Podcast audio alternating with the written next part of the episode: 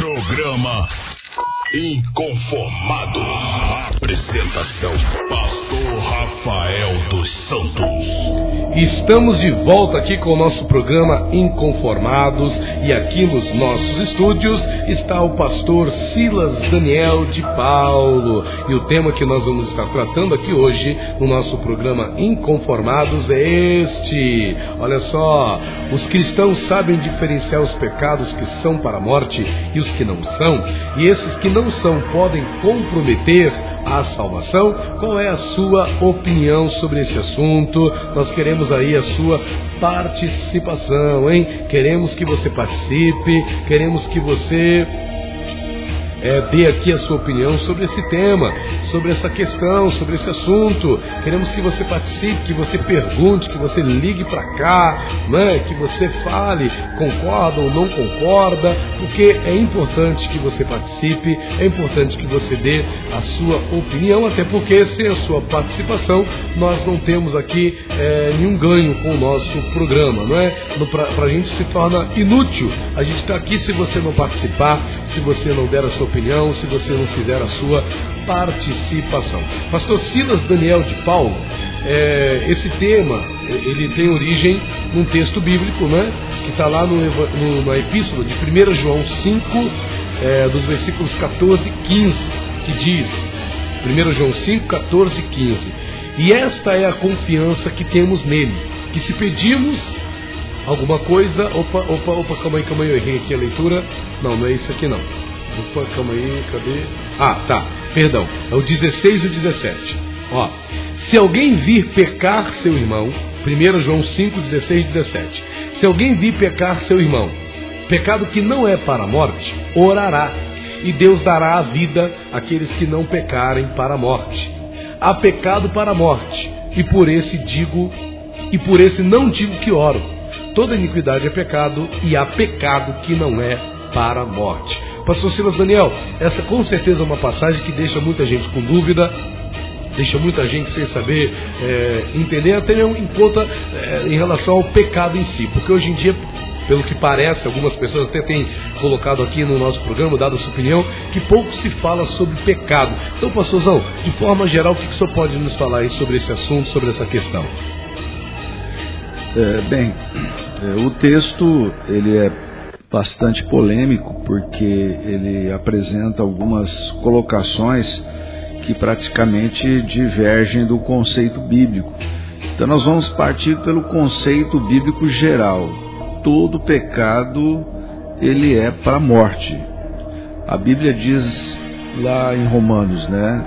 Todos pecaram e carecem da glória de Deus e ainda que o salário do pecado é a morte. Agora, Provavelmente, quando João está dizendo aqui sobre questão de pecado que não seja para a morte, pecado que seja para a morte, talvez ele esteja é, dizendo a respeito de algumas atitudes que são, assim, não, não, vamos dizer, são erros, falhas que não são é, computadas no sentido é, de não, isso daqui é algo feio, etc. Tal. Todo pecado, a gente tem que entender o seguinte: todo pecado é pecado. Todo pecado ele nos distancia de Deus. Nós temos que participar, é, partir do princípio que está é, no texto mesmo, aqui em, em 1 João, aonde diz que o pecado é uma transgressão contra a lei de Deus. Se ele é uma transgressão contra a lei de Deus, então nós, nós temos que entender que esse pecado ele vai contrário aos princípios de Deus e por ser contrário aos princípios de Deus merece então uma punição.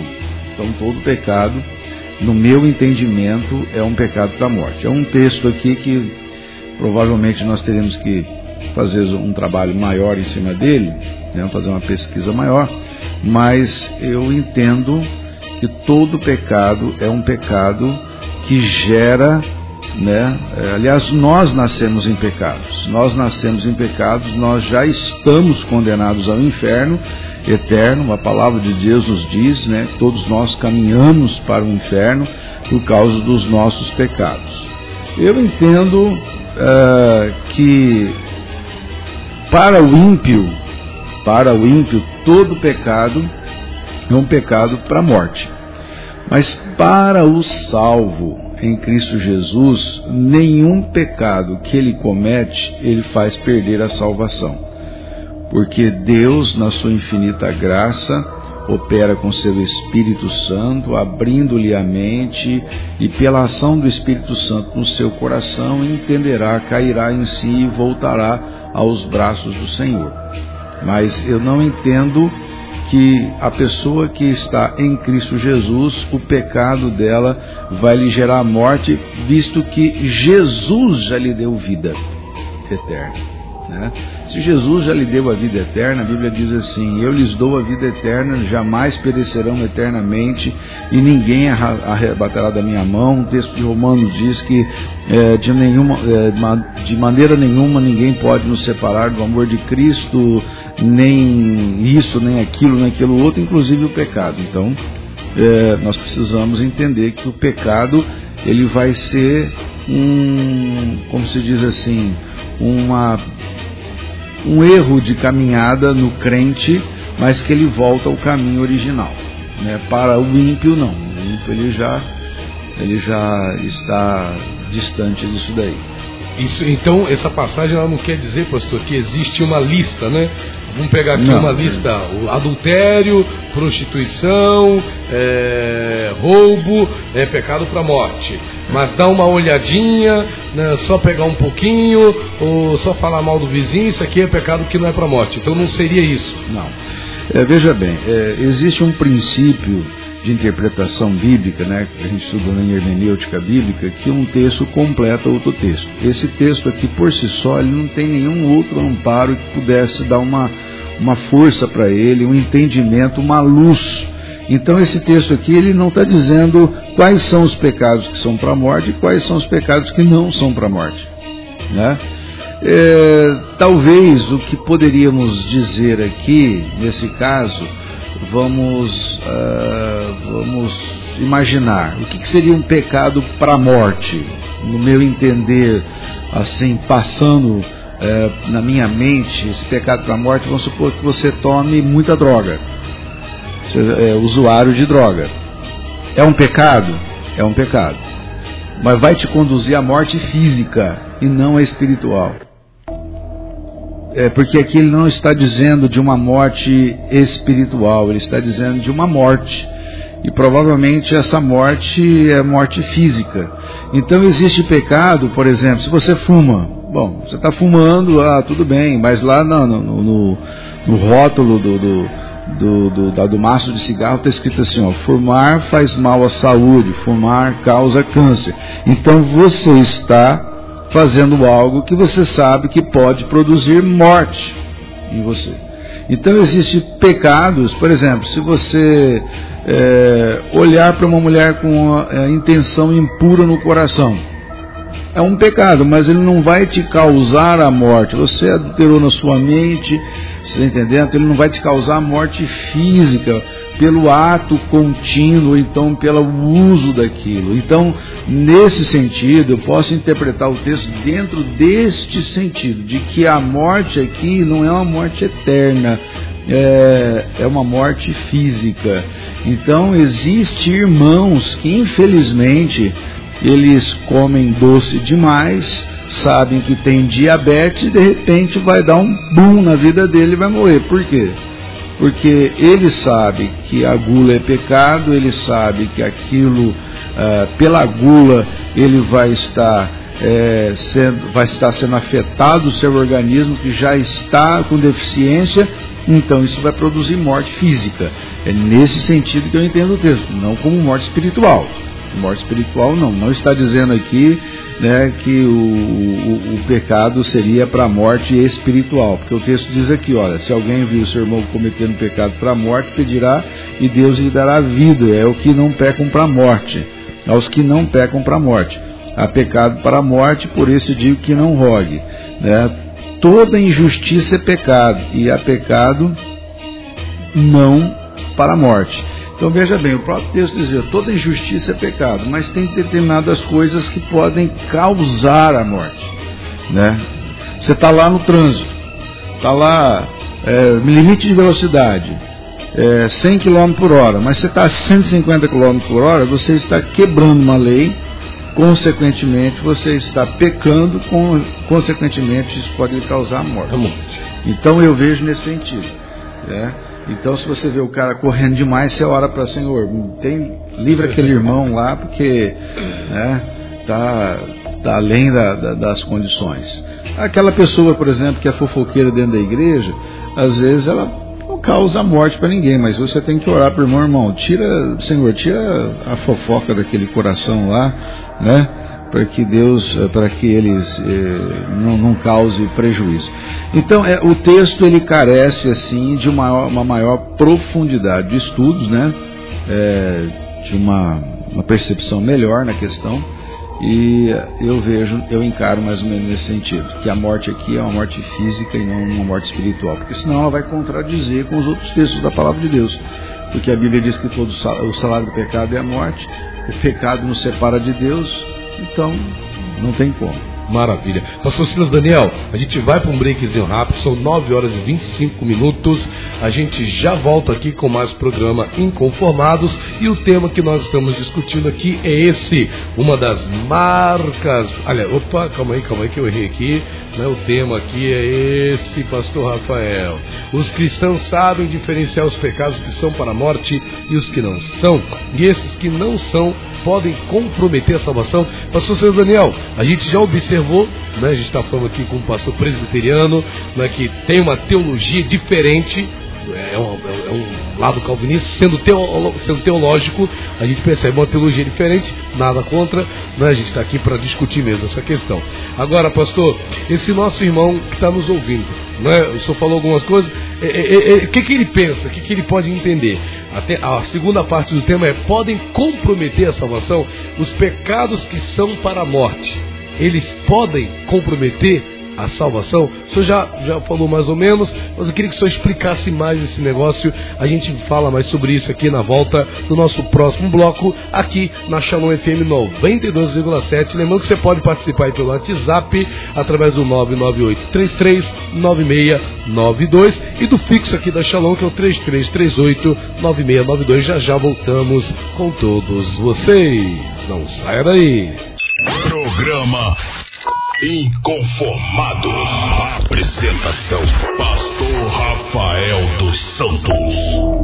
É isso aí, estamos de volta aqui com o nosso programa Inconformados. Hoje, recebendo aqui nos estúdios da Shalom, o pastor Silas Daniel de Paulo, da Quinta Igreja Presbiteriana de Volta Redonda. E o tema do dia é o seguinte: os cristãos sabem diferenciar os pecados que são para a morte e os que não são, hein? E esses que não são, eles podem comprometer a salvação? Pastor Silas, o senhor explicou né, no primeiro bloco que, na verdade, na verdade, não existe uma diferença entre pecados. Todo pecado conduz a uma morte. Porém, o senhor falou que não exatamente é uma morte espiritual. Gostaria que o senhor falasse mais sobre isso. É, deixa eu, lendo aqui o texto, algumas coisas podem vir assim a priori à mente, numa uma análise mais simplista do texto, não mais profunda, mas o que poderia ser aquilo que você pede né? Que é, diz, é, diz o, é, o texto assim: se alguém vir a seu irmão cometer pecado não para, para a morte, pedirá e Deus lhe dará vida, e aos que não pecam para a morte. Você já imaginou uma pessoa que está ali na, na sua igreja e você sabe que ela está errada? Se você chega para ela e conversa com ela e ela volta, ela reconhece o seu pecado, né? Você ora, você chega para ela, conversa e ela reconhece, não, eu, eu estou errado e, e se arrepende do que está fazendo e volta, né? E volta à sua vida de santidade, é uma coisa. Mas você já viu aquela pessoa que você fala assim, meu querido, você está errando, você está caminhando no erro, larga disso, abandona esse pecado, abandona esta vida.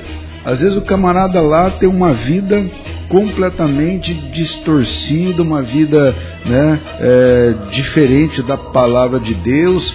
Ele está nesse momento caminhando para a morte. E pode aí transparecer que nem crente é, porque a Bíblia diz: se você vira o teu irmão, mas será que esse irmão que está pecando para a morte é o irmão de verdade? Ou seja, então você tem que entender esse lado também, que há pessoas dentro da igreja que parecem ser seu irmão, mas na verdade não são. Mas eles estão fazendo coisas contraditórias. Vamos supor que o camarada vive numa vida de prostituição né? ou adultério, ou então entregando o seu próprio corpo né? a uma vida de sexualidade ilícita, o que, que vai acontecer? Você chega para ele, você vai orar, vai falar com ele. Mas se ele não atender, e ele continuar naquela vida, para mim, essa pessoa deixa. É, é, você não precisa nem orar mais. Porque a Bíblia diz: evita o homem faccioso após exortá-lo primeira segunda vez. Eu já vi casos dentro da igreja que o camarada estava adulterando, você ia lá, conversava com ele, ele realmente não queria abandonar aquilo, eles não te davam ouvidos. Aí eu vou perguntar assim: por que, que eu vou orar para um camarada desse? Se ele já está decidido no seu coração então, às vezes, é justamente isso que o texto está falando. Não adianta você né, dar pérolas aos porcos, ou seja, é teu irmão, mas ele não dá, você já falou uma vez, duas vezes, já chamou um grupo de pessoas, já levou, já conversou com ele, mas os pais já conversaram, os amigos já conversaram, as pessoas já conversaram, mas ele não abandona o seu pecado e ele acha que ele está certo. Isso para mim é um pecado para a morte, no sentido até uma morte física, e até mesmo a morte espiritual por ele não ter sido uma pessoa de fato convertida, porque nem, lembrando assim, nem todo irmão que está dentro da igreja é irmão na fé de verdade, lavado pelo sangue do Cordeiro. Agora, voltemos à sua pergunta, né? É, a sua pergunta foi é, repita para mim aí, por gentileza, porque eu Não, estava com uma coisa. O senhor comentou no primeiro bloco que é, a pessoa, é, o, o, pecado em si pode foi isso, né? Pode isso. não comprometer, de certo, resumindo, Exatamente. pode não comprometer a salvação dessa pessoa. Não, não, não, não foi isso. Não foi isso. É, é, não, de fato, qualquer pecado na vida de um crente, um crente de verdade. Pode não Exato. culminar numa, numa perda não, de salvação. Não, não, não né? culmina porque isso seria é, você desafiar a soberania de Deus. Deus é soberano. Se Deus te escolheu se Deus te, através de Cristo Jesus, pela, da, pela obra vicária de Cristo, Ele operou na sua vida, transformou seu coração, te tirou das trevas para a maravilhosa luz de Cristo. Se Ele transformou a sua vida, como Ele vai te deixar novamente voltar para o lamaçal do pecado?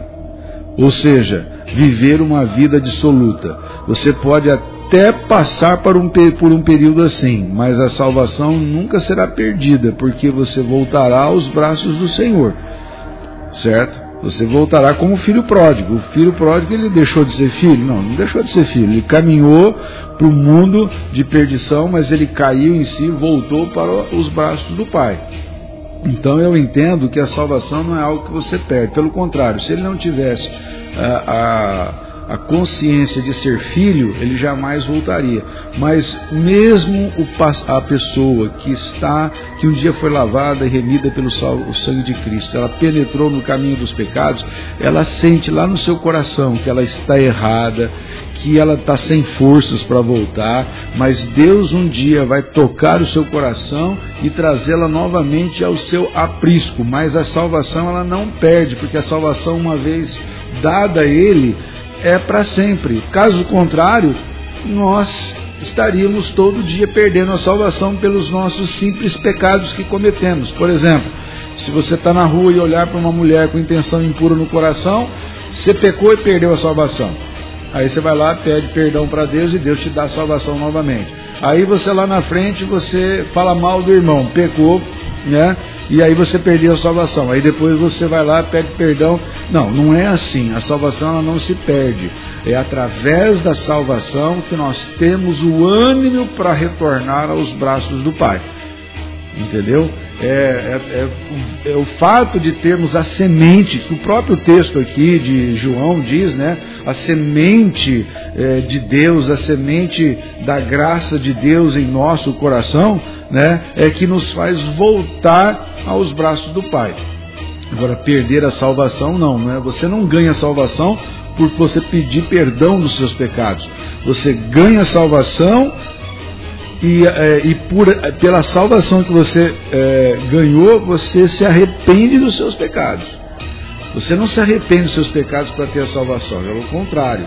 Né? Você tem a salvação e se arrepende dos seus pecados. É a obra de Cristo aplicada em seu coração que desperta você a arrepender-se dos seus pecados é, e assim é, ter a vida eterna. Isso é chamado na teologia de é, Ordem Salutis, né, a ordem da salvação, primeiramente é o Espírito de Deus que atua no seu coração, que transforma a sua alma, que faz você entender o caminho do Senhor para aceitar esse Cristo Jesus na hora, mas isso é uma operação do Espírito. Na hora que o Espírito opera, então automaticamente ele já faz com que você. É tudo praticamente uma coisa junta, né? Ele faz com que você reconhece, reconheça o seu pecado, se arrependa e assim você já se torna justo, você já é adotado como filho de Deus, é tudo num processo único, mas mas primeiro tem uma ação do Espírito Santo no seu coração para transformar a sua alma. Então,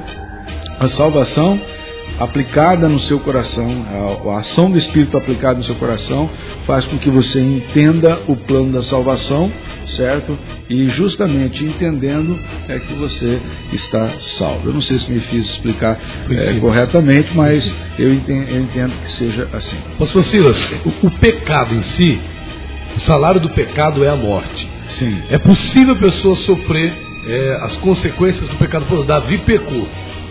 Ele pecou, caiu com Batseba, né, mandou matar Urias. Foi uma, uma sucessão de, de erros ali, uma sucessão de, de, de, Ele fez uma panaceia ali de comportamentos contra a palavra.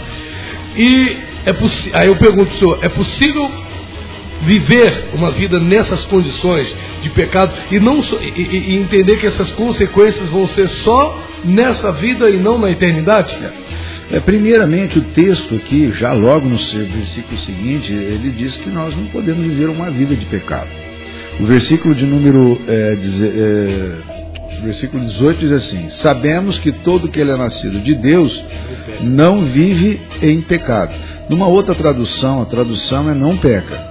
Essa tradução é, da revista não da revista atualizada, mas da, da corrigida, ela não é boa é, aqui não vive em pecado, ou seja, não vive na prática do pecado. Antes, apesar de pecar, mas ele não vive na prática. Antes, aquele que nasceu de Deus o guarda e o maligno não lhe toca. Então sabemos que somos de Deus e que o mundo inteiro jaz o maligno. Preste bem atenção. Aquilo que é nascido de Deus, ele não vive na prática do pecado. Quando você falar assim que ele não peca, é, dá uma entender que o camarada é, é impossível que o, a pessoa que está em Cristo não peque. Não, não é verdade.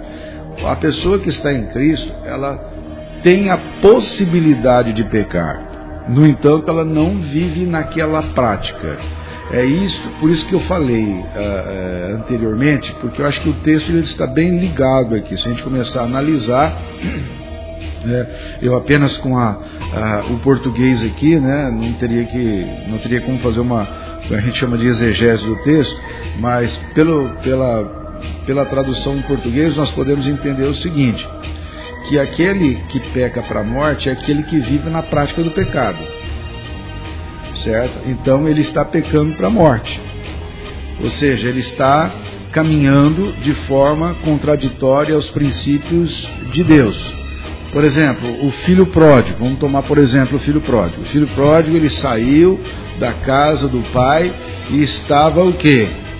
Distanciando, à medida que ele se distanciou e passou a, a se envolver com meretriz, ele começou a caminhar para morte. De repente, de repente veio um.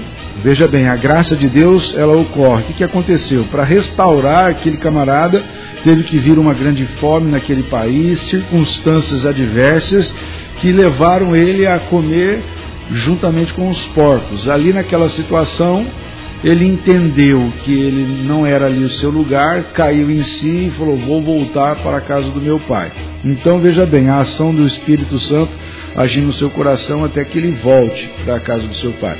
Mas enquanto ele estava distanciando, ele estava é, em pecado, assim, para a morte física, certo?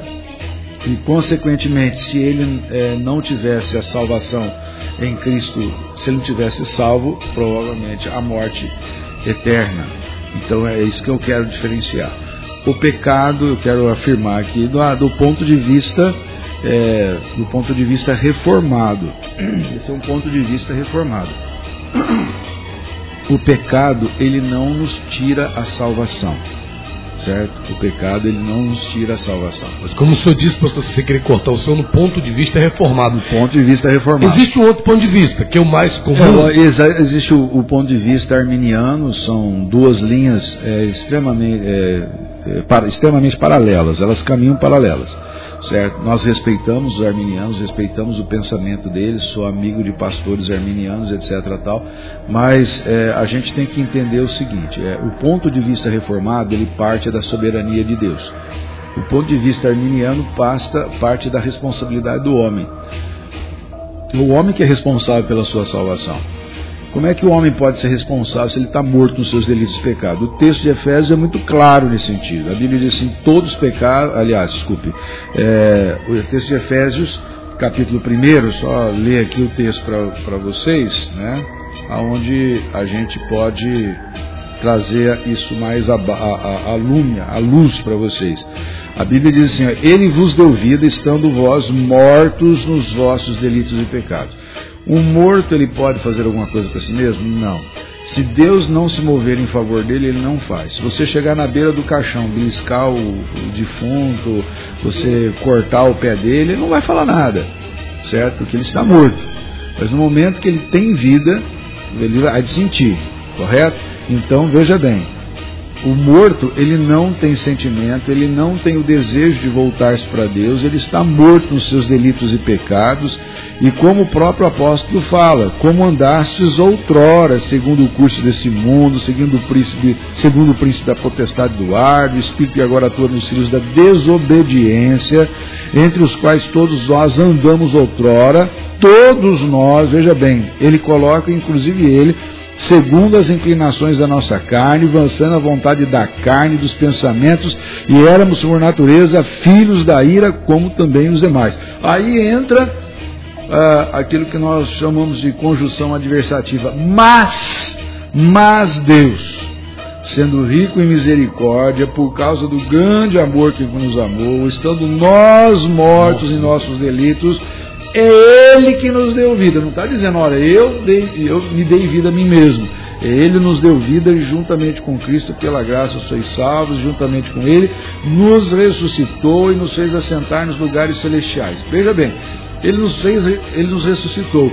E já somos partícimos da vida eterna. Já nos fez assentar nos lugares celestiais antes que nós chegássemos ao céu. Agora, minha pergunta é o seguinte: como Deus pode dar uma salvação e o pecado do homem tirá-la. Não tem como. É, o, aí você pensa, ah, mas o salário do pecado não é a morte? Sim, para aquele que não tem vida em Cristo Jesus é a morte. Mas para aquele que tem vida em Cristo Jesus, ele não conduz à morte, justamente porque esse seu pecado já foi lavado. Aí vem aquela pergunta: ah, então eu posso, então eu posso pecar? Não, não pode pecar. Porque aquele que nasceu de novo, ele não vive na prática do pecado. Ele tem em si a divina semente que o faz entender que o pecado é contraditória a uma vida de santidade, a uma vida de relacionamento com Deus. O pecado faz parte do seu passado. Ele pode tropeçar e cair, mas ele vai sentir lá no seu coração a tristeza, como Paulo diz, é, como o próprio uh, Davi disse, né? É, ele não, Davi não pede a salva, ele não fala que ele perdeu a salvação, ele perdeu a, perdeu a alegria da salvação. Então, ou seja, nós observamos o seguinte: o cristão que peca, ele não perde a salvação, mas ele perde a alegria da salvação. Ele não perde a salvação, mas ele perde a alegria da salvação. Aí então é aonde ele pode ser tocado pelo Espírito Santo de Deus, por uma palavra no rádio, ou então na televisão, ou uma, um folheto, ou um texto bíblico que lhe chega à mão, alguma coisa, Deus vai falar com ele e vai mostrar que ele está caminhando de forma errada. Por isso que eu entendo. E a Bíblia diz, né? Se você pegar o próprio texto de João, então vamos lá um pouco, um pouquinho mais aqui atrás, João capítulo 10, aonde nós lemos o seguinte. Isso é palavra de Deus, né? A palavra minha. Então a gente tem que entender isso daí. Capítulo 10, versículo é, 26 em diante. Mas vós não credes, porque não sois das minhas ovelhas. As minhas ovelhas ouvem a minha voz, eu as conheço e elas me seguem. Você quer saber se você é uma ovelha do Senhor? Se você ouve a voz do pastor, do Supremo Pastor, e segue. Se você não está ouvindo a voz do Supremo Pastor e não está seguindo, então você não é do Senhor, tá? Primeira coisa. Segunda coisa, eu lhes dou a vida eterna. Não é eu que tenho a vida eterna, é Deus, é Jesus Cristo que nos dá a vida eterna. E esta palavra jamais perecerão. É, a palavra jamais, no grego, ela tem duas, é, é, são duas negativas numa mesma palavra. É não, não mesmo. Ou seja, jamais perecerão. E ninguém as arrebatará da minha mão.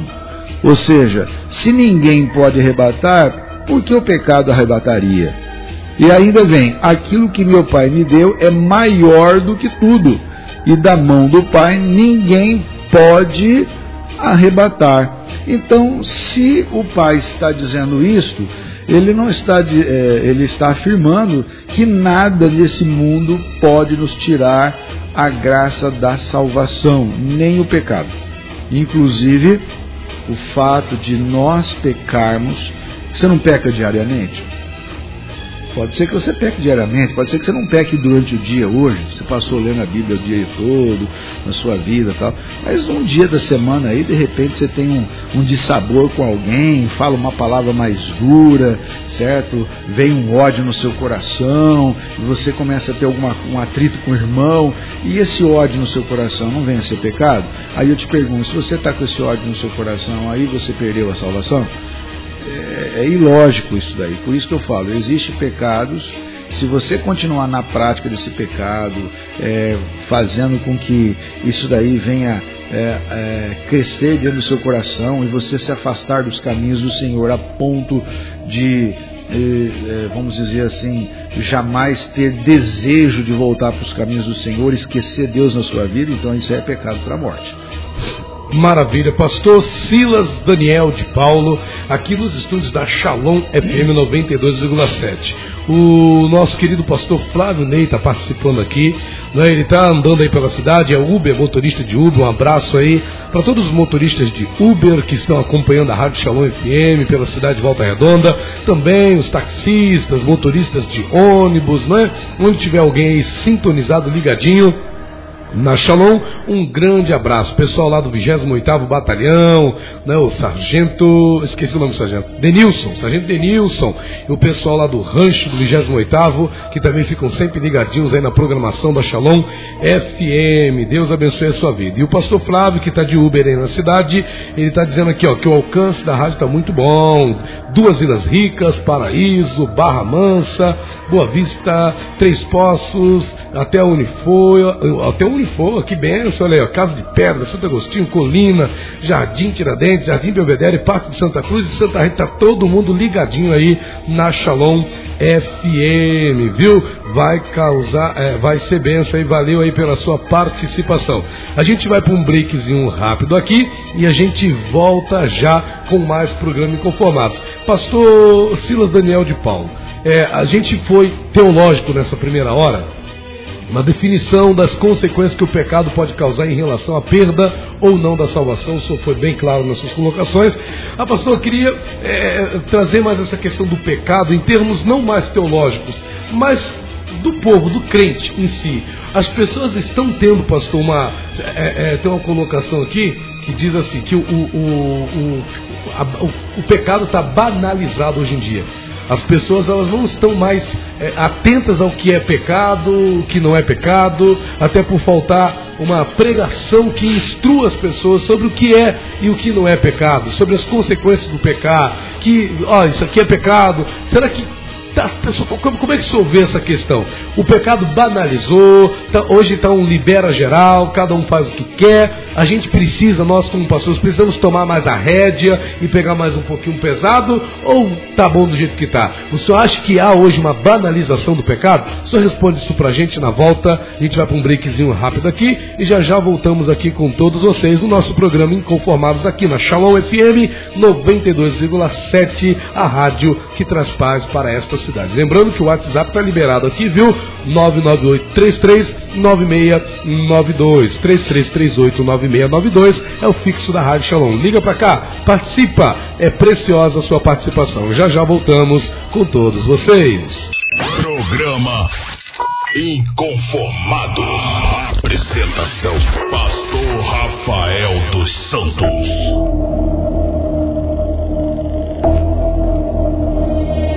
Muito bem, estamos de volta aqui com o nosso programa Inconformados. Pastor Flávio Neide Araújo, também aqui um assíduo participante aqui do programa Inconformados, mandou aí a sua opinião aqui no áudio do WhatsApp. A gente só vai aqui resumir porque é um áudio grande, né? A pastor Flávio tá ligadaço aí. Pastor Silas Daniel já ouviu aqui o áudio, viu? Fez aqui as considerações.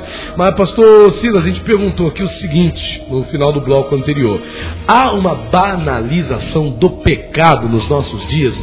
Hoje as pessoas é, não estão mais considerando o que é pecado e o que não é pecado? É, antes de responder, quero mandar um abraço para o pastor Flávio Ney. Flávio, pastor Flávio, Deus abençoe o, seu, o irmão, abençoe a sua vida, o seu ministério.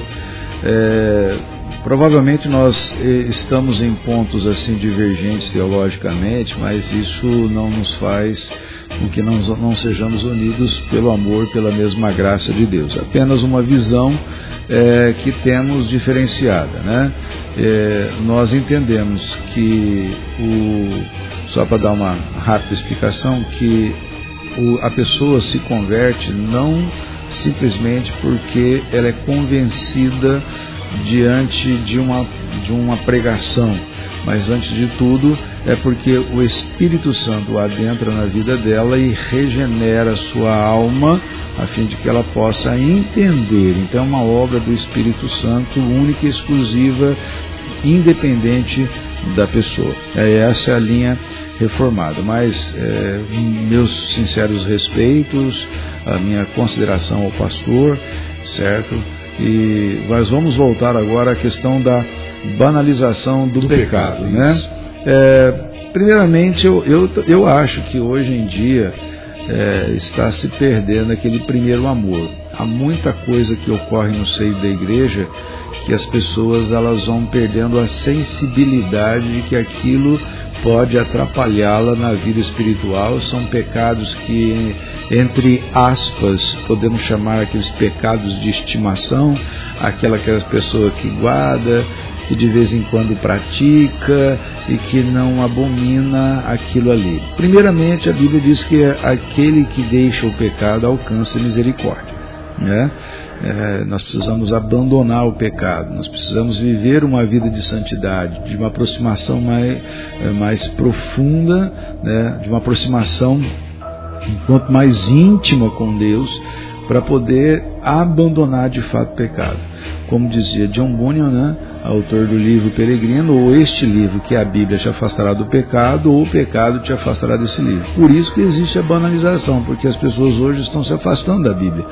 São poucas as pessoas que leem a Bíblia, que se direcionam para a Bíblia, que pedem a Deus para que ilumine a sua mente, a fim de que ela, ela seja, é, ela seja edificada, exortada, ministrada pela própria leitura da palavra de Deus. Tem pessoas que entram no culto na hora do louvor, tá, tá ótimo, tá todo mundo cantando, beleza, mas infelizmente na hora da pregação é um que levanta, vai ao banheiro, bate papo lá fora, toma água, quer dizer, o desrespeito para com a palavra é algo tremendo nos nossos dias. Como é que a pessoa vai na igreja se o ponto principal do culto é a exposição da palavra? Se ele não está ali ligado, sintonizado na pregação da palavra, como também não lê a Bíblia na sua casa, consequentemente a, a sua vida, o pecado vai adentrar com maior facilidade e às vezes vai se tornar como Davi. Né? Davi, quando pecou com Batseba, ele sabia que era um adultério que ele estava praticando, depois ele cometeu um crime, né, mandando matar Urias, que era esposa, e estava tudo bem. Até que Natan chegou para ele e falou: Cara, você tá, você pegou a ovelhinha do outro. Você está entendendo? Aí quando ele caiu em si, ele chorou, ele se arrependeu. O Salmo 38, 51, é, Salmo 32 revela, né? Enquanto calei os meus pecados, envelheceram os meus ossos. Ou seja, preste bem atenção.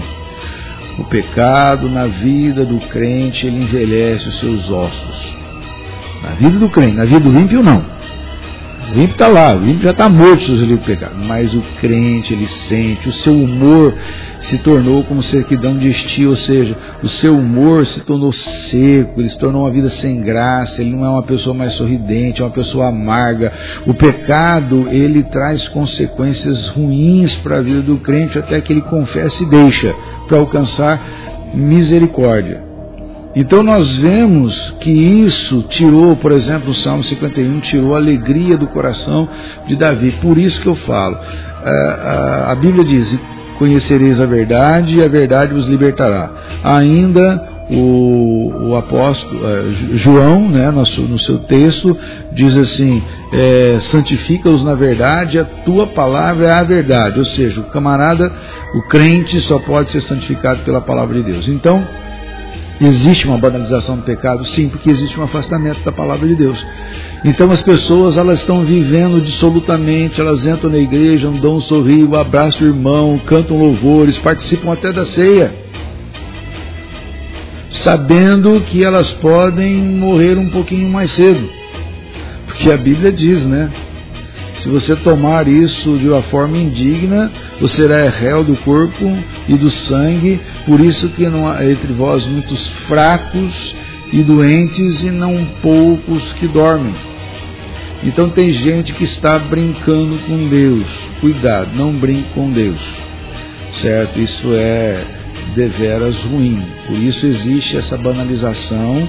Tem gente, tem igrejas hoje que banalizaram tanto o pecado que aceitam os valores é, ímpios para dentro da igreja trazendo os conceitos de ideologia de gênero e uma série de outras coisas para serem aplicados no seio da igreja. Os casamentos homoafetivos, etc., tal, que são contraditórios à palavra de Deus. Eu não tenho nada contra eles. Eles querem viver a vida deles, vivam. Isso daí é uma questão deles, particularmente. É, não vou lá atrapalhá-los nesse sentido. Mas o que não se pode é trazer isso para dentro da igreja, dizendo que o conceito é, deles é, é, verdadeiro e tem que ser aplicado no seio da igreja a todo custo, até mesmo por questões de lei. Isso daí é um absurdo, é tirar a liberdade religiosa, etc. Tal. Então eu vejo Existe a banalização do pecado dentro do seio da igreja? Existe em muitas igrejas que não buscam a santidade. Então é necessário pregar com veemência. Eu estou lendo um livro de é, W. Pink, né, Washington Pink, é, onde ele diz que inclusive a soberania de Deus ela está sendo é, deteriorada nos dias de hoje. As pessoas não, não têm a intenção não, não, de, de, de estudar a soberania de Deus, de aprofundar-se na soberania de Deus. Eu estou dando um estudo sobre soberania de Deus na, lá na igreja, todas as quintas-feiras. Comecei é, quinta-feira semana passada e já estava preparando o estudo para hoje. Rapaz, que profundidade quando você estuda. Está sendo banalizado também, a soberania de Deus está sendo banalizada. As pessoas não, entendem mais. as questões teológicas estão sendo trocadas simplesmente por, é, por princípios de homens. Os homens querem que o culto seja assim, que a teologia seja assim, que o pensamento seja assim, tem que ser assim. O que Deus fala já não tem mais valor. É sim o que o homem fala. Isso é um perigo. É por isso que a igreja presbiteriana, eu digo da igreja presbiteriana, que a igreja presbiteriana é uma igreja que preza no sentido de falar assim, olha, é, é, é Deus falando e ponto final. Né? A gente não pode encontrar em contradição com a palavra de Deus. Né? Então a gente tem que se firmar em uma igreja que luta contra todas essas coisas, apesar de no seu seio ter tremendos erros também, tremendas falhas, etc. Tal como qualquer igreja tem, mas é uma igreja que procura é, vivenciar e não banalizar o pecado. Maravilha. Agora, pastor, a responsabilidade por essa banalização ela vem do altar ou isso é uma coisa do próprio povo mesmo? Eu Porque... acho que ambas coisas. Eu acho que vai depender daquilo que se prega nos dias de hoje. Como eu estava lendo esse livro, às vezes nós banalizamos a soberania de Deus, como banalizamos o pecado, não falando dele. Tem pessoas que já chegaram para mim e disseram, pastor, você tem que mudar um pouco a sua tônica de pregação. Às vezes o senhor, o senhor é, fala uma coisa assim que é, parece que o senhor está atacando as pessoas que estão dentro da igreja. Não, não estou atacando, estou falando a verdade. Se ela está vivendo esse problema, é problema dela. Já não foi uma ou duas pessoas que chegaram para mim e falaram, não, você devia ter uma pregação mais sobre o amor, sobre umas coisas. Então as pessoas, elas querem ir na igreja para ouvir o que elas desejam e não ouvir o que Deus quer falar com elas. Quando Deus está falando, então, quando nós estamos ouvindo alguma pregação adocicada, que, é, que, que, vamos dizer assim, passa a mãozinha no seu coração, que, ego, né? é, no seu ego, que dá um, assim, né, fala do amor, etc, tal, que é bonito, é necessário falar, mas ela então ela abre os ouvidos, mas quando fala do pecado dela, quando ela é confrontada com o pecado, aí então o problema é que ela fecha os seus ouvidos. Uma vez eu falei para uma pessoa que é, me indagou a, respeito, a esse respeito. Falei assim: olha, eu vou para o púlpito para colocar o povo que está ouvindo em crise. O homem ele precisa entrar em crise. Quando, assim como Davi entrou em crise, quando, na, quando ele pecou, estava tudo bem. Quando Natan chegou, contou aquela historinha, falou: Davi, é você, ele entrou em crise. A pessoa, quando não entra em crise, ela não, não para para pensar que ela está errada. Ela tem que entrar em crise, ela tem que sair chocada uma, é, da, da, com o seu pecado ao sair da, da igreja. Se ela estiver em pecado, ela vai sair chocada. Certo? Se ela não estiver em pecado, ela vai sair querendo falar daquela mensagem para outra pessoa que está vivendo pecado. Mas se ela está vivendo aquele pecado, ela vai ser chocada. Ela vai ser em crise. Está entendendo? A gente precisa ser colocado em crise para poder se despertar, para poder voltar-se aos pés do Senhor. O homem que não entra em crise, como Davi entrou em crise, como outros, outros homens de Deus entraram em crise diante do seu pecado, é que estão insensíveis. Estão insensíveis. E por isso, então, eles começam a caminhar de uma forma completamente distanciada. Então, como eu falei primeiro, pode vir do púlpito, pode Pode haver uma pregação muito adocicada, apenas é, passando a mão no ego das pessoas, falando do amor, falando de coisas gostosas, de valores que as pessoas têm que é, é, viver na sua vida, que vão tal, etc. Mas não fala do amor, não fala do pecado. O que, que Jesus, qual era a tônica da pregação de Jesus? Arrependei-vos porque está próximo o reino de Deus. Arrependei do quê? Do pecado. Jesus era claro, arrependeu do pecado. Ele chegou e apontou o pecado. Você tem que apontar o pecado para o pecador. Senão ele não vai entender que ele precisa ser restaurado na presença de Deus. Então toda pregação ela tem, tem que ter o anúncio do Evangelho. E o anúncio do Evangelho, sem mostrar para o homem que ele é pecador, não vai trazer dividendos. Agora, pode vir da plateia? pode, aquela, é como eu disse para você, aquela pessoa que entra na igreja, quando vai ouvir uma mensagem que vai adocicar, uma mensagem adocicada, ela abre o seu coração. Mas quando vem uma mensagem que vai contra o seu pecado, aí o que, que ela vai? Ela levanta, vai tomar água, vai no banheiro. Eu não sei por que, que as pessoas têm essa necessidade na hora da pregação da palavra. São pessoas que não estão ali, elas estão totalmente desligadas. Deus falando com elas, elas não se importam. Por isso, então, que o pecado ele toma uma propulsão maior no, na, no coração dessas pessoas que não estão nem aí, certo? A gente tem que entender é, que quando se prega o pecado, acima de tudo tem que pregar-se a graça de Cristo. Porque se você só fala do pecado, não fala da graça de Cristo, a pessoa não vai poder voltar para Jesus. Você não pode só mostrar é, é, a, a, situação da pessoa, você tem que mostrar a solução para ela. A solução está em Cristo. Então a pessoa ela vai sentir-se bem, ela vai entrar em Cristo, mas vai sentir-se bem porque ela sabe que ela tem um, uma, uma válvula de escape que se chama Jesus para sair do seu problema.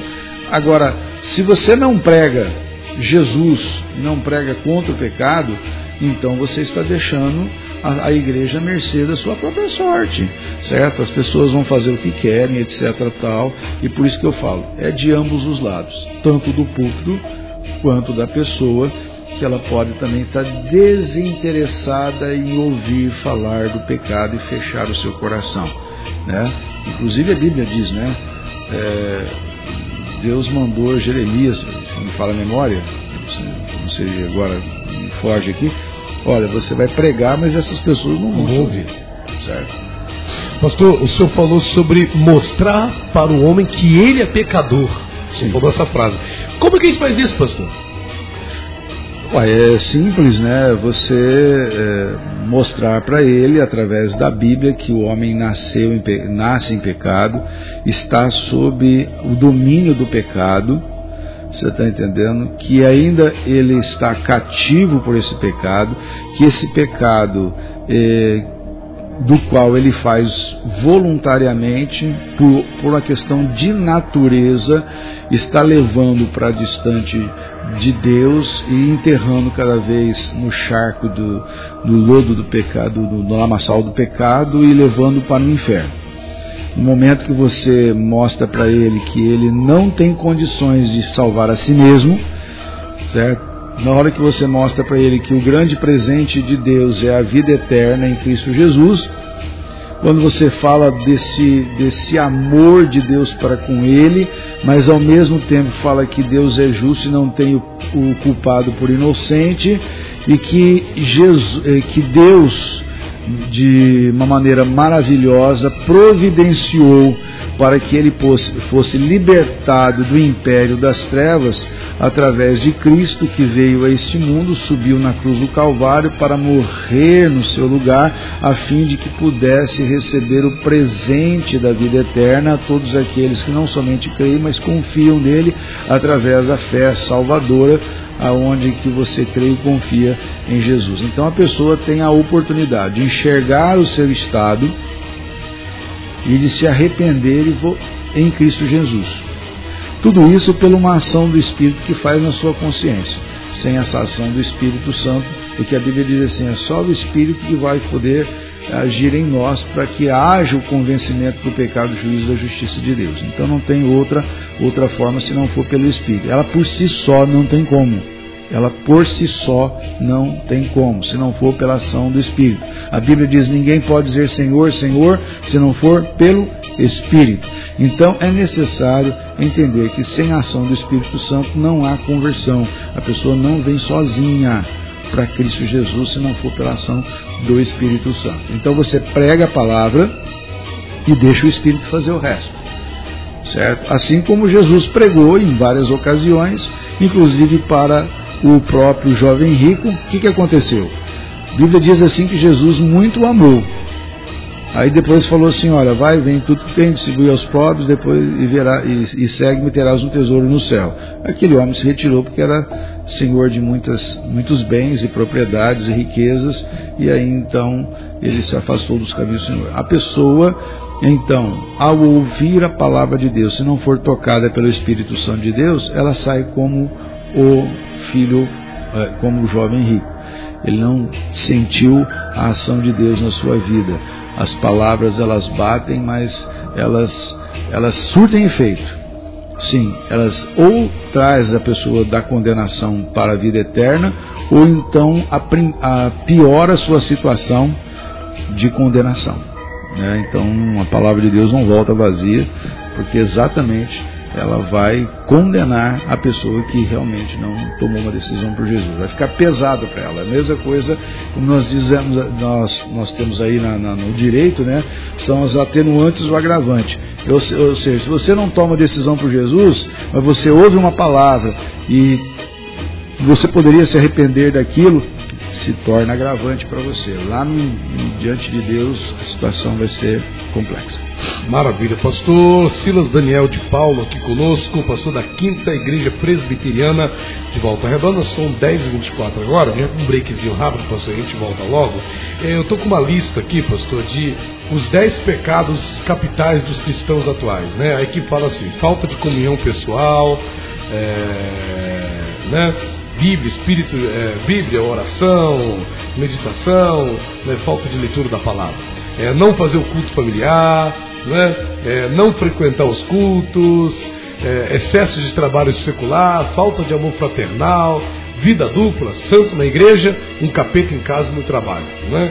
Mal testemunho, fala palavrão, briga com todo mundo, infidelidade com os dízimos e ofertas, né? roubam a Deus é, infidelidade moral, sensual, né? vive na fornicação, na pornografia, no adultério, no homossexualismo, falta de comprometimento, não é?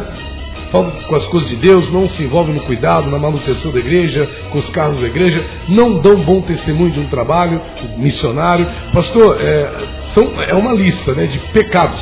São pecados. São pecados. Esses pecados vocês estão fazendo parte da vida de muitos cristãos. Isso é devido a quê? Por que pecados como esses hoje em dia fazem parte da vida do cristão, do, do evangélico? Não era para ser assim. O que, que tem causado isso? É falta de temor? Qual é a explicação que o senhor tem para essa questão? O senhor responde para a gente aí já já. Vamos para um breakzinho rápido, sem louvor, viu? Sem música, para a gente já voltar aqui bombando aí nesse tema, em nome de Jesus. Não sai daí, já já voltamos com todos vocês.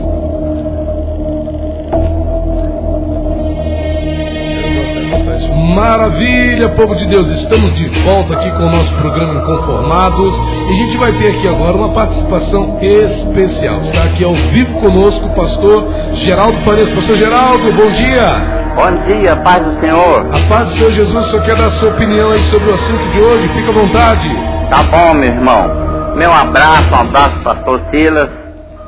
O irmão Rafael é o seguinte: a Bíblia classifica o pecado em quatro categorias: pecado da ignorância, pecado voluntário, pecado da omissão e pecado da rejeição.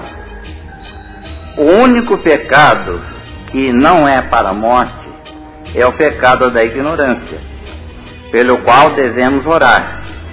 Porque Atos 17:30 diz que Deus não levou em conta os tempos da ignorância mas anuncia agora a todos os homens em todo lugar que se arrependam, porquanto tem determinado um dia em que, com justiça, há de julgar o mundo, por meio do varão que destinou, e deu certeza ressuscitando dos mortos. Então, o único pecado que não é para a morte, pelo qual devemos orar, é o pecado da ignorância aquele pecado que as pessoas cometem porque não sabiam que era pecado. Então esse pecado Deus não leva em conta. Porque todo pecado é para a morte. É Romanos 6, 23 diz que o salário do pecado é a morte. Romanos 3, 23, todos pecaram destituídos estão da glória de Deus. Mas o pecado da ignorância, Atos 17 e 30, é o único pecado pelo qual devemos orar.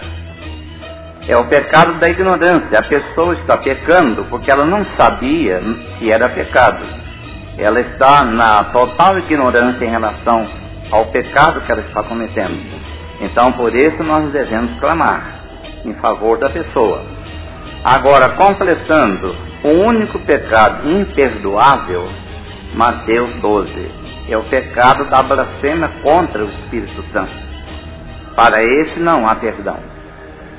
Então, essa é a minha, é a minha, é, é a minha maneira de entender a Bíblia. A Bíblia ela classifica o pecado em quatro categorias: pecado voluntário, pecado é, da, da, da omissão, pecado da rejeição e o pecado da ignorância. Então, Tiago diz: se alguém sabe fazer o bem não faz, peca.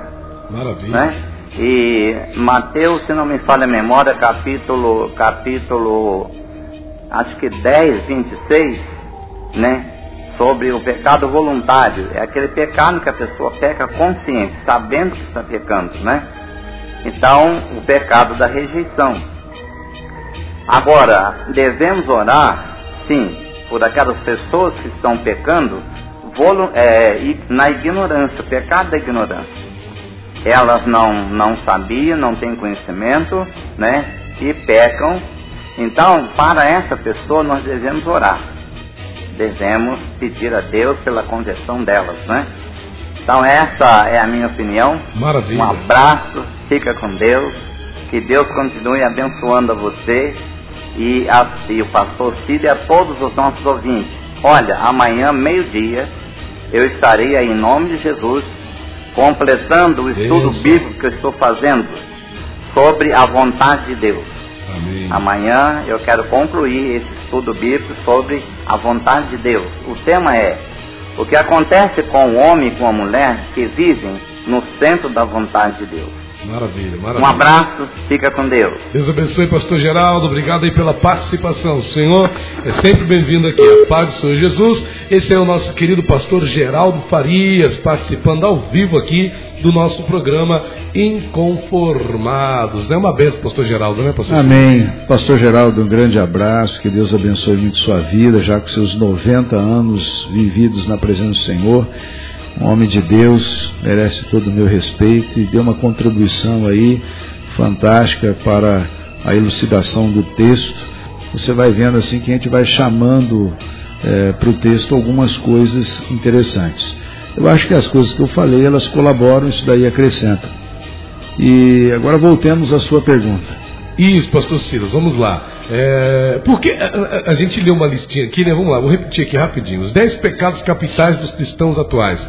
Falta de comunhão pessoal com Deus, não lê Bíblia, não ora, né? É, não faz culto familiar, é, não frequenta os cultos, todos os cultos, né? o excesso de trabalho secular, trabalha mais do que busca Deus, é, falta de amor fraternal, vamos lá, vida dupla, né? Santo na igreja, um capeta em casa no trabalho. Né? Fala palavrão, briga com todo mundo, infidelidade com os dízimos e ofertas, roubam a Deus, infidelidade né, moral, sensual, vive na fornicação, na pornografia, adultera, tem uns que tentam na prática do homossexualismo até dentro da igreja, é, falta de comprometimento com as coisas de Deus, não se envolvem no cuidado e manutenção da igreja, com os carros da igreja, não dão testemunho, nem fazem trabalho missionário. Pastor, a lista é grande. E a pergunta é simples: por que, que nós, sendo cristãos, vou falar nós, vamos nos incluir também, pecamos tanto, pastor? Por que os cristãos pegam tanto em coisas que sabem-se que não é para pecar? Bom, é, vamos, vamos, começar aí. Você falou sobre os 10 pecados capitais. Eu acho que tem mais de 10 aí, se não fala a memória, né? Segundo, eu acho que essa questão capital, ela não está presente na Bíblia. Pecado é pecado, seja aquele um simples pensar, como um ato, de, de, repulsa pela sociedade, é, repulsivo até pela sociedade pela igreja, são pecados. Diante de Deus ele tem a mesma proporção e, e nos lança ao inferno, certo? A pessoa que vive debaixo dos escombros do pecado, que não tem Jesus, ela está descendo ao inferno. Isso aqui, se você está me ouvindo, querido ouvinte, se você ainda não tomou uma decisão por Jesus, se você ainda não buscou lavar é, das suas vestes pelo sangue do Cordeiro, eu quero dizer, infelizmente, que você está indo para o inferno e você precisa urgentemente buscar o Senhor Jesus, porque a Bíblia diz assim: todo aquele que buscar o Senhor Jesus, este o achará. Então, busque o Senhor enquanto se pode achar, invoque enquanto está perto, porque haverá o tempo em que não estará mais. Aí, ah, mas você pode dizer assim: ah, mas a minha vida é uma vida depravada, eu não tenho como voltar atrás. Tem, tem sim. Ah, mas Deus, Deus não vai me aceitar do, da forma como eu estou pecando. Deus ele te recebe. A Bíblia diz assim: todo aquele que vier a mim, de maneira nenhuma o lançarei fora. Tenha essa certeza. Volte para Jesus. Agora vamos voltar à questão dos pecados. Existe N pecados cometido por tantos homens de Deus. Né? É, mas eu digo uma coisa para você. O pecado cometido por um homem de Deus é um ato falho na sua vida, porque ele não está vivendo na prática do pecado, mas ele está sujeito a cair. É, eu exemplifico isto como, por exemplo, uma criança. Quando ela nasce, ela não sabe andar. Mas depois que ela aprende a andar, ela não quer cair. E quanto mais velha ela se torna, mais desejosa ela ela mais, mais desejo ela tem de não levar um tombo. Porque se ela levar um tombo, ela vai se machucar. É isso que acontece na nossa vida. Quando nós somos inseridos na vida cristã, nós ainda começamos a engatinhar, caímos, etc. Mas à medida que nós vamos compreendendo mais e mais do Evangelho, mais nos afastamos do pecado e não temos mais aquele desejo de cair embora estejamos sujeitos a isto. Por exemplo, ontem um presbítero da minha, da minha igreja, ele trabalha com moto, essas coisas e tal, ele chegou para mim e falou assim, pastor, olha, minha mão está machucada. O que, que aconteceu? Eu não caí de moto, eu caí de uma escada. Ou seja, era o desejo dele cair? Não. Era o desejo dele se machucar? Não. Assim tem que ser o desejo do crente. Tá? Agora, quando o crente ele começa a ter essa tendência de, de pecar, é como eu disse anteriormente, ele está se distanciando da palavra. Cito mais uma vez John Bunyan, ou este livro, te, ou este livro, que é a Bíblia, te afastará do pecado, ou o pecado te afastará desse livro. Ou seja, às vezes o pecado nos afasta da leitura bíblica, nos afasta de conhecer a palavra de Deus. E vou dizer uma coisa para você, Rafael: tem muita gente que só lê a Bíblia. Mas a pessoa ela não medita na palavra de Deus. E outra coisa, eh, essa, essa questão de meditação não é simplesmente você ruminar a palavra de Deus. É você entender o que Deus está falando para você e colocar em prática na sua vida. Não é só conhecer a palavra de Deus. Tem gente que é versado, entende, fala tudo sobre pecado, pode discorrer sobre, mas não vive a prática da vida cristã. Pessoas que têm ódio no coração, pessoas que guardam rancores, pessoas que vivem, né? Não, como se diz aí, é, eles roubam a Deus, eles, eles têm atitudes contra, contraditórias. São pessoas que vivem na superficialidade do Evangelho e acham que isso daí é, é, é bacana, etc. Tal. Primeiro, a pessoa que vive assim, se ela vive numa prática do pecado, ela tem que observar. Provavelmente ela não pertence a Deus, certo? Provavelmente ela não pertence a Deus. Ela precisa de reencontrar-se com Deus. Se ela está entrando nessa prática de pecado e Deus está tocando no seu coração, porque o Espírito é, é, ele se comunica com o nosso Espírito dizendo que nós somos filhos de Deus e esse Espírito é que nos traz paz ao coração daquilo que nós realizamos. Então, se o crente está fazendo alguma coisa que ele não está sentindo paz, pode ter certeza que ele sabe que está errando. Ele sabe que está errando. O Espírito está falando, ó, oh, você está andando pelo caminho errado. Mas ele vai continuando, ele vai sentindo, ele vai, não, aquela pontadinha, ah, mas eu vou fazer isso aqui, eu acho que Deus vai me perdoar, tá? Aquele negócio não tem nada a ver. A minha esposa sempre fala assim, hoje nós vivemos num mundo que não tem nada a ver. Tudo você pode fazer, não tem nada a ver, né? Não tem nada a ver, Deus ah, não tem nada a ver, Deus não vai castigar você por causa disso. Não, Deus, ele põe a sua mão. E graças a Deus, Deus põe a mão sobre o seu filho. Porque quando Deus pôs a mão sobre o seu filho, ele castiga o filho que ama. Se ele não é castigado por Deus, é porque ele é o quê? Ele não é filho. Ele é bastardo. Então, graças a Deus que Deus nos disciplina. Vamos usar esse nome de castigar por uma disciplina. Certo? Quando Deus nos disciplina é porque Ele nos ama. Então, portanto, se as pessoas estão vivendo dissolutamente dentro da igreja, infelizmente é porque elas não têm tido contato com a Bíblia, não têm tido uma vida de santidade, uma vida de aproximação, uma vida de intimidade, porque a intimidade do Senhor é que vai nos ajudar a vencer uma série de situações que estamos vivenciando. Então, é, esses pecados, já começa por aí, não tem pecado capital, todo pecado é pecado é, a lista ela não são 10, ela, ela, é muito mais que 10. E se as pessoas estão praticando isso daí de uma forma voluntária, como bem disse o pastor, é, pastor Geraldo Farias, elas estão precisando ser tocadas pelo Espírito Santo. E quem toca o Espírito Santo? A pregação da palavra. A fé vem pelo ouvir da palavra de Deus. Então você tem que pregar. Fala para a pessoa que ela está errada. Assim como Natan chegou para Davi sabendo que Davi poderia mandar passar a espada no seu pescoço, mas ele não teve medo de chegar e falar assim: você está em pecado. Assim como João Batista chegou para lá para fugiu o nome aqui e disse: ó, você está em pecado, você está você está adulterando com a, com, a, com a, mulher do seu irmão. Herodes. Né? Herodes. É, deu um pane aqui na, na mente. Disse para Herodes: ó, você está pecando. Mas Herodes, olha só, Herodes gostava de João Batista, mesmo que João Batista estava lá pegando no pé dele, ainda tinha uma admiração por João Batista. O problema maior foi né, a, a, a, a filha, né, a, pessoa com quem ela estava, que ele estava, pediu a cabeça de João Batista, e ele, para cumprir, ele teve que lá mandar decapitar com muita dor no coração João Batista.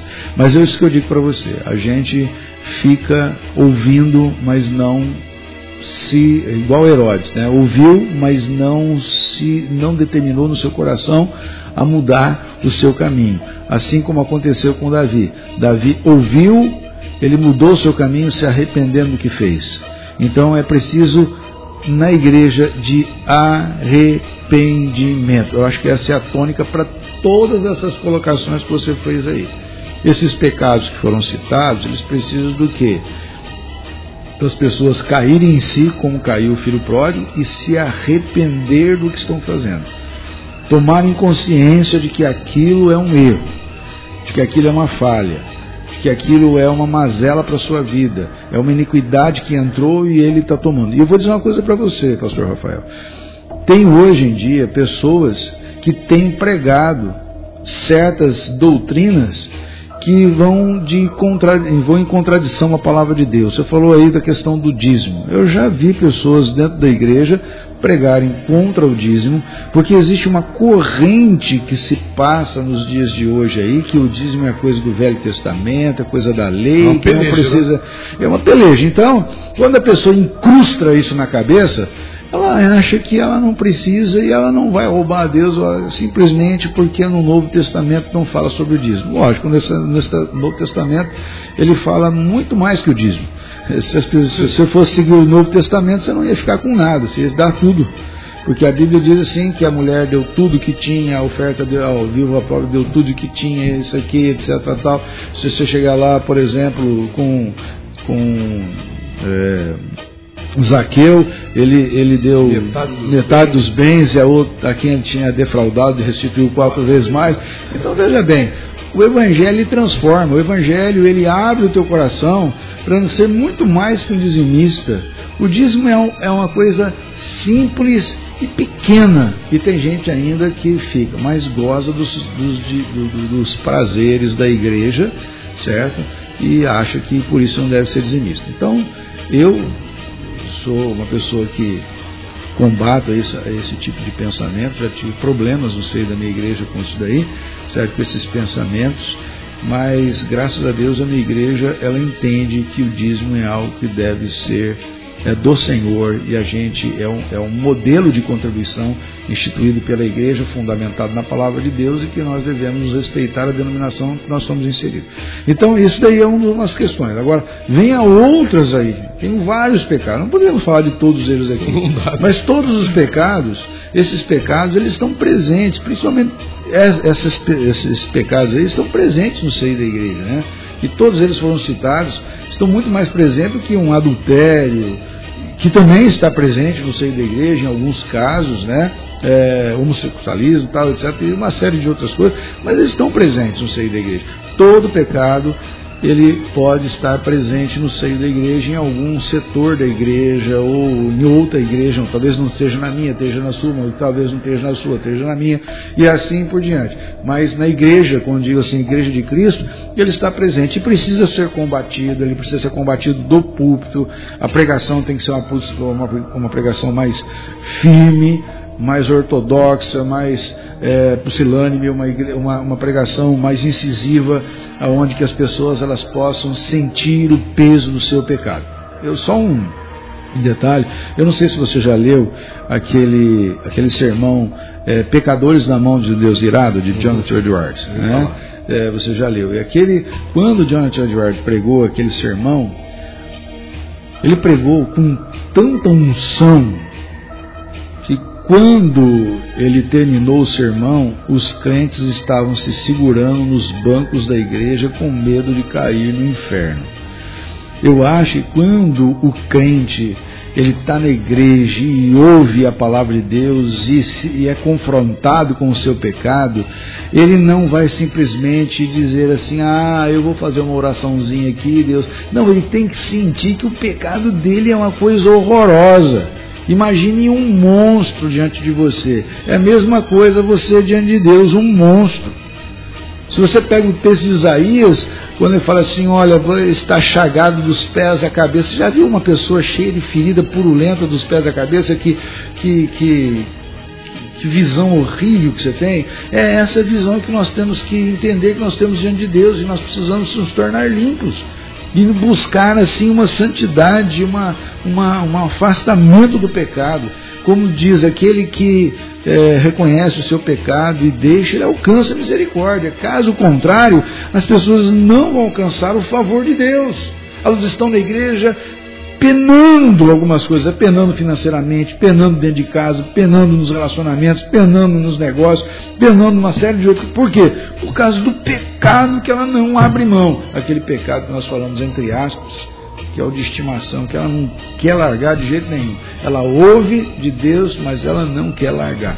É difícil, é difícil. Nós temos que abandonar o pecado. Estamos sujeitos a cair nele novamente? estamos sujeitos. Mas imediatamente a Bíblia diz: se confessarmos os nossos pecados, Ele é fiel e justo para nos purificar o pecado, nos perdoar de toda justiça e nos restaurar novamente ao nosso estado de santidade, de roupas limpas para viver na presença do Senhor. Lá na frente, estamos sujeitos a cair? Nós não desejamos cair, preste atenção. O crente não deseja cair no pecado. O ímpio sim, mas o crente não. Mas se porventura, a Bíblia diz assim: porventura pecares, temos um advogado junto a Jesus, o Cristo, que você deve recorrer a Ele, mais uma vez, Ele vai te dar essa graça de ser limpo do seu pecado. Pastor, uma pergunta aqui para não. Já estamos aqui quase no finalzinho. É, e os líderes, pastor? A gente não quer falar mal de líder nenhum, nós somos líderes também, o senhor da sua igreja ou da minha. Mas, pastor, e os líderes que vivem em pecado? Um líder em pecado, o pastor da igreja, né, porque infelizmente a gente é, ouve coisas, são denúncias que chegam, de um líder, de um pastor, de um chefe de igreja que está é, numa condição pecaminosa. E quais são as consequências que esse pastor traz para a vida dele? De forma bem resumida, pastor, que esse pastor traz para a vida dele e, e para a igreja que ele pastoreia. Olha, um líder que vive no pecado, queridos, é um líder que vai vai penar diante de Deus. Ele vai ter um, vai penar diante de Deus. O líder ele tem que viver uma vida de santidade. Ele tem que procurar uma vida ilibada. Mas se ele está vivendo no pecado, primeiramente ele precisa tomar conhecimento. E outra coisa, se alguém sabe e tem provas de que ele vive no pecado, essa pessoa ela tem que denunciar. Se ela não denuncia, ela entra no pecado da omissão. Mas não seria, pastor, uma, ela, ela não estaria é, se levantando contra a autoridade desse pastor? De jeito nenhum, líder? de jeito nenhum. Caso contrário, é, Natan se levantaria contra a autoridade de Davi, que era um rei, né? E não era ungido do Senhor. É porque tem muitos que usam isso, né? Eu sou ungido não, de Deus. Não, você é ungido de Deus. Se você está no pecado, a unção não está. Você acha que você vai se esconder atrás da unção para justificar o seu pecado? De maneira nenhuma. Agora, Deus usa esse cara, pastor, mesmo em pecado? Ai, cara, agora você me apertou. Deus usou até uma jumenta, por que que não vai usar um, um camarada desse daí? Não usou lá Balaão, que era um homem pecador, para abençoar o povo de Israel? Deus tem os seus meios. Eu não vejo assim. O que, veja bem, Rafael, eu, o que acontece é o seguinte: o que abençoa a pessoa não é a voz do pregador, mas é a palavra exposta, é a Bíblia. A Bíblia, ela é ela é, vamos dizer assim, pura. O pregador pode ser impuro.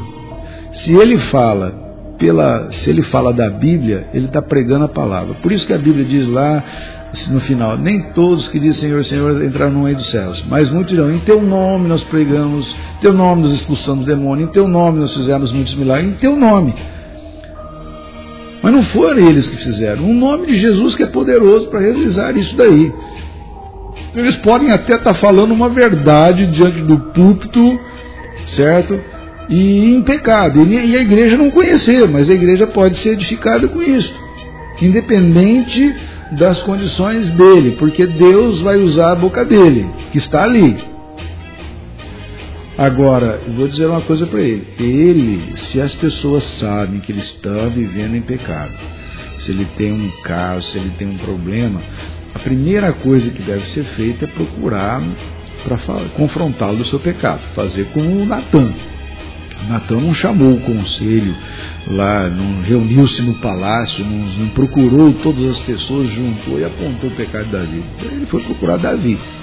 E Davi então viu que ele tinha feito coisa errada e se arrependeu diante do Senhor. Perfeito? Beleza, é isso que tem que ser feito. A Bíblia nos ensina isso. Se teu irmão, se teu irmão pecar, inclusive está entre colchetes lá contra ti, mas ele pecou. Contra ti ou não, ele pecou. Você vai ter que ir lá e confrontá-lo do seu pecado. Se ele ouvir, conhece o irmão. Se não ouvir, você chama duas testemunhas, etc. Se ele não continuar a ouvir, então você considera né, como gentil publicano e ponto, bota, bota ele no seu lugar. É, se é, vai depender da igreja, porque tem igreja que é o seguinte o líder é líder. Se ele tiver em pecado ou não, ele continua sendo líder ali, ninguém tira ele dali, ele continua fazendo o que ele quiser e ninguém tem peito para fazer isso daí. A única coisa que a pessoa tem que fazer é sair da igreja onde ele está. Agora, na igreja presbiteriana é diferente. Nós somos regidos por um concílio. O, vamos supor, se o pastor da, da igreja pecar e houver é, uma denúncia contra ele, essa denúncia vai para o presbitério, que vai se, se transformar num tribunal, vai julgar, vai tentar recuperar o irmão, como foi feito em vários casos na igreja. Eles entram, eles perdem a licença de pregar, perdem a licença de pregar, se torna membro de uma igreja para ser apacentado por um outro pastor até que se prove a respeito do seu pecado e depois praticamente cinco anos de cadeira, aí vai se dando espaço aos poucos para ele voltar, quando ele está de fato arrependido, se vê isso daí, vê na sua vida, vai se dando ao pouco os espaços para ele voltar a pregar, até que se ele volte ao seu cargo normalmente. Mas é um processo longo, difícil, etc. Tal.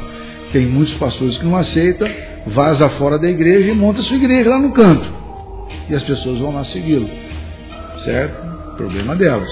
Agora, o que a gente tem que ver é o seguinte: se o líder ele faz isso, ele está errado e a igreja tem que puni-lo como qualquer outro membro.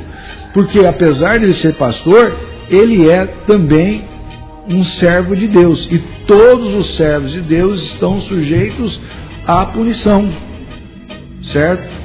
E pelas autoridades competentes da igreja. Não é por você. Você denuncia. Olha, eu vi o pastor tendo um caso com uma mulher. Ou então vendo o pastor fazendo isso daqui. Primeira coisa, vai lá e conversa com o pastor, isso está errado. Não, não, é verdade. E vai e acompanha o pastor. Certo? Aí chama a liderança da igreja, se ele não tiver errado, e vai lá até o, até o cumprimento de Mateus 18 na sua íntegra.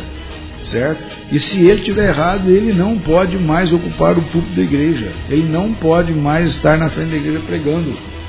Certo? Porque se os irmãos sabem que ele está em pecado, como é que vai receber aquela mensagem? Se os irmãos não sabem, até recebem, Deus abençoe, etc. Mas se os irmãos sabem, eu vou assim, mas que incoerência, o cara está pregando aqui e está vivendo uma vida dissoluta. Não, não tem como. A vida pastoral é uma vida pudica, uma vida que deve viver uma vida de, de integridade, de, de, de, de intimidade com Deus, de santidade porque caso contrário isso daí vai ser problemático para a igreja, isso vai levar a igreja a uma derrocada. Aí você vai lá, lá fora, aí o pecado sai para fora da igreja. Aí as pessoas falam assim, eu vou lá naquela igreja, se o cara prega lá contra o pecado dele ao mesmo tempo ele faz o pecado, que igreja é essa daí? Logicamente o cara vai se afastar, não vai mesmo, certo? Maravilha, pastor Silas Daniel de Paulo. Foi um prazer, pastor, ter o senhor aqui com a gente hoje. Nosso horário já avançou aqui, já até já passei da hora, na verdade. Mas, pastor Silas, eu agradeço muito o senhor pela disponibilidade. Né? O senhor deixou lá seus compromissos, que são muitos, para estar aqui com a gente. A gente agradece a disponibilidade do senhor. Ok, obrigado, Rafael. Eu quero agradecer a você o convite, quero agradecer aí os ouvintes da Rádio Shalom FM, né, que Deus abençoe cada um dos seus corações, que Deus esteja apaziguando. Se vocês quiserem assim uma uma palavra amiga, um aconselhamento, estamos à sua disposição. É só você dar uma ligadinha para mim. Meu telefone é 988 32 4890. Você pode ligar dizendo: Olha, eu ouvi ali na rádio, Senhor, eu estou precisando de um auxílio espiritual, precisava conversar, nós teremos um imenso prazer levá-lo até o nosso gabinete pastoral e ali poder dar uma palavra para o seu coração, para que você possa ficar bem, é, bem tranquilo e principalmente uma palavra bíblica. Vou repetir o telefone, anota aí, depois qualquer coisa você liga aqui para a rádio, o Rafael te passa. 988 32 4890. E eu quero também convidar você a estar conosco ali na Quinta Igreja. Se você puder dar um pulinho lá hoje, vamos estudar sobre a soberania de Deus. E que coisa maravilhosa é estudar sobre a soberania de Deus. Eu só vou dar um, um, uma pincelada para você o que, que é, é, que nós vamos estudar hoje sobre a soberania de Deus, só para você ter uma ideia, viu, Rafael? é, da, daquilo que nós vamos passar. Deixa o senhor mandou para mim, né, pastor? Mandei, mandei. Maravilha, maravilha. É, exatamente. Aí, ó. Eu vou aqui dizer para vocês aqui algumas coisas que são pertinentes para o nosso estudo. Soberania de Deus. Qual a profundidade dessa expressão? O Deus do século 21 é um Deus que não infunde respeito? Está tudo a ver com a questão do pecado. Aí. Hoje o pecado não está. Né? Então, o pecado tem anulado os planos de Deus. Olha aí, Rafael. O pecado de hoje tem anulado os planos de Deus. A soberania de Deus é absoluta e irresistível. Deus é soberano no exercício do seu poder. Essas e muitas outras perguntas nós estudaremos hoje à noite em nosso estudo bíblico sobre a soberania de Deus. Esteja conosco às 19h30 horas, lá no templo da Quinta Igreja Presbiteriana de Volta Redonda. Anota o endereço. O Aracaju 213, Santo Agostinho. E aprofunde o seu conhecimento nesse tema, que é a espinha dorsal das doutrinas bíblicas. É um estudo que nós estamos fazendo em cima do livro Deus é Soberano, de A.W. Pink. É um grande autor reformado. Que Deus esteja abençoando o seu coração. Estamos aí para abençoar a sua vida e estamos juntos para caminhar. Somos todos pecadores e necessitamos da graça de Deus e necessitamos também um do outro do apoio, do, do levantar. É, é importante, só para fechar essa questão do pecado, é o seguinte: não aponte o pecado apenas. Você pode confrontar a pessoa com o seu pecado. Mas se ela se arrepender, não deixa na rua da amargura. A Bíblia diz que você tem que aplicar o amor. Você tem que pegar essa pessoa pela mão e levantá-la, porque assim Cristo fez com você. Assim como Cristo fez com você de vê-lo no pecado, e todas as vezes que você peca, você também recorre a Cristo e ele novamente lhe purifica o coração, você também tem que auxiliar com amor as pessoas que caem no pecado. Não deve desprezá-las, porque o pecado na vida de um crente é algo é, é, é uma, é uma falha na caminhada e a gente precisa dar a mão. Por isso que a Bíblia diz assim que é bom o cordão de três dobras, porque eles não se arrebentam com facilidade. Ou seja, nós temos que estar juntos, como família da fé, e caminharmos juntos, não apontando o pecado dos outros, mas auxiliando-os a viver uma vida de santidade. Um abraço a todos, que Deus abençoe, Deus abençoe você, Reverendo Pastor Rafael é, no seu ministério, aos ouvintes da Rádio Shalom, que Deus esteja dando a vocês um dia de paz, graça e misericórdia. Amém, pastor. Silas Daniel de Paulo, aqui no, no nosso programa Inconformados, né? É, deixa eu mandar aqui um abraço para nossa irmã Vilma, que está solicitando a gravação do nosso programa de hoje, né? Também pastor Flávio solicitou. A gente tem que editar primeiro aqui, a gente coloca no link, a gente coloca na página do Castbox e a gente é, disponibiliza aí para você baixar pela internet, viu? É, a irmã, o irmão Carlos, tem até perguntas surgindo aqui, só que a gente já avançou no horário aqui, a gente tem que terminar. Foi benção, pastor Silas, Deus abençoe a vida mais uma vez. Amanhã, se Deus quiser e permitir, às 9 horas da manhã, estaremos de volta aqui com o nosso programa Inconformados, mais uma vez tratando aqui de um tema. Foi muito rico, né? O programa de hoje, pastor, foi muito benção, Deus abençoe o senhor. E é sempre bom de tratar dessas questões, viu? Pastor Silas, eu não consigo terminar sem essa breve oração. Então, por favor, uma breve oração para abençoar nossos ouvintes, em nome de Jesus. Obrigado, Senhor, por mais esse dia que o Senhor nos concede. E agora, Senhor, nós clamamos em nome de Jesus que Tu abençoes a vida de cada um dos nossos ouvintes que estão aqui, Senhor, é, sendo abençoados através é, desta palavra. E sabemos, ó Deus, que existem divergências de pensamentos, mas nós é, suplicamos que a tua graça esteja é, infundando nos corações né, o teu temor e assim a compreensão exata daquilo que o Senhor quer para nós.